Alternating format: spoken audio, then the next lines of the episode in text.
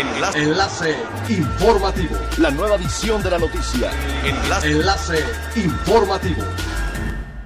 Hola, ¿qué tal? Muy buenas tardes. Les saluda Montserrat Mijangos. Este es el segundo resumen de las noticias más importantes que acontecen este jueves 17 de diciembre del 2020 a través de enlace informativo de Frecuencia Elemental. El presidente de la Asociación de Hoteles de Cancún, Puerto Morelos e Isla Mujeres, Roberto Cintrón, pidió que aparte de garantizar la seguridad de los turistas con todas las medidas y protocolos sanitarios, hay que atraerlos con mejores tarifas, porque la economía mundial está muy lastimada. Informó que en estos momentos hay 44.000 habitaciones ya en operación, 26.000 desocupadas y 17.000 reservadas. Sin embargo, también hay 26 hoteles que continúan cerrados, los cuales en conjunto suman alrededor de 4.000 habitaciones.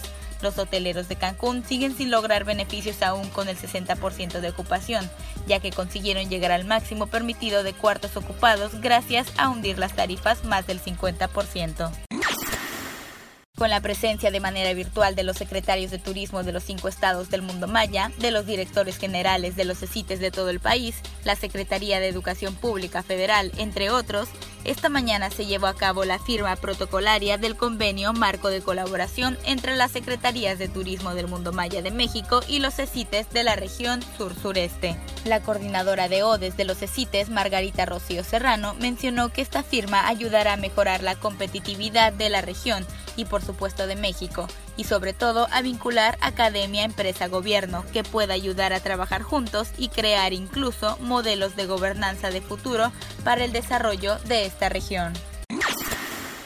Servicios a la Navegación en el Espacio Aéreo Mexicano ha revelado que las aerolíneas mexicanas le adeudan millonarias sumas de dinero por derechos de uso, goce o aprovechamiento del espacio aéreo mexicano.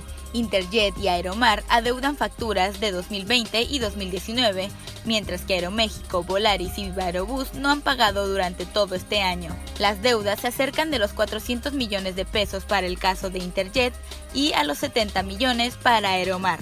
Por su parte, Aeroméxico tiene un adeudo de 196 millones de pesos de 2020. Volaris no ha pagado más de 164 millones y Viva Aerobús debe 89 millones por los servicios de ayuda a la navegación aérea con seguridad, fluidez y orden en el espacio aéreo mexicano. Es elemental tener buena actitud y mantenernos positivos. Por ello, también las buenas noticias son elementales. La NASA publicó imágenes del telescopio espacial Hubble, recién procesadas en su 30 aniversario en el espacio, que muestran 30 galaxias deslumbrantes, cúmulos de estrellas brillantes y nebulosas etéreas. Todas se pueden ver a través de telescopios normales y algunas también se pueden detectar con prismáticos o incluso a simple vista.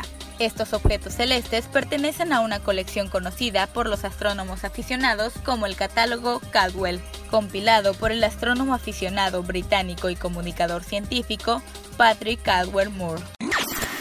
Siga pendiente de las noticias más relevantes en nuestra próxima cápsula informativa. No olvide seguir nuestras redes sociales, Facebook, Instagram y YouTube. Estamos como Frecuencia Elemental, en Twitter arroba frecuencia-e y nuestra página web www.frecuenciaelemental.com.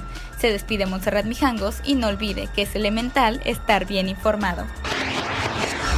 Enlace. Enlace informativo. La nueva edición de la noticia. Enlace. Enlace informativo. Es elemental que te conectes a nuestra frecuencia a través de www.frecuenciaelemental.com. Frecuencia Elemental. El cambio eres tú.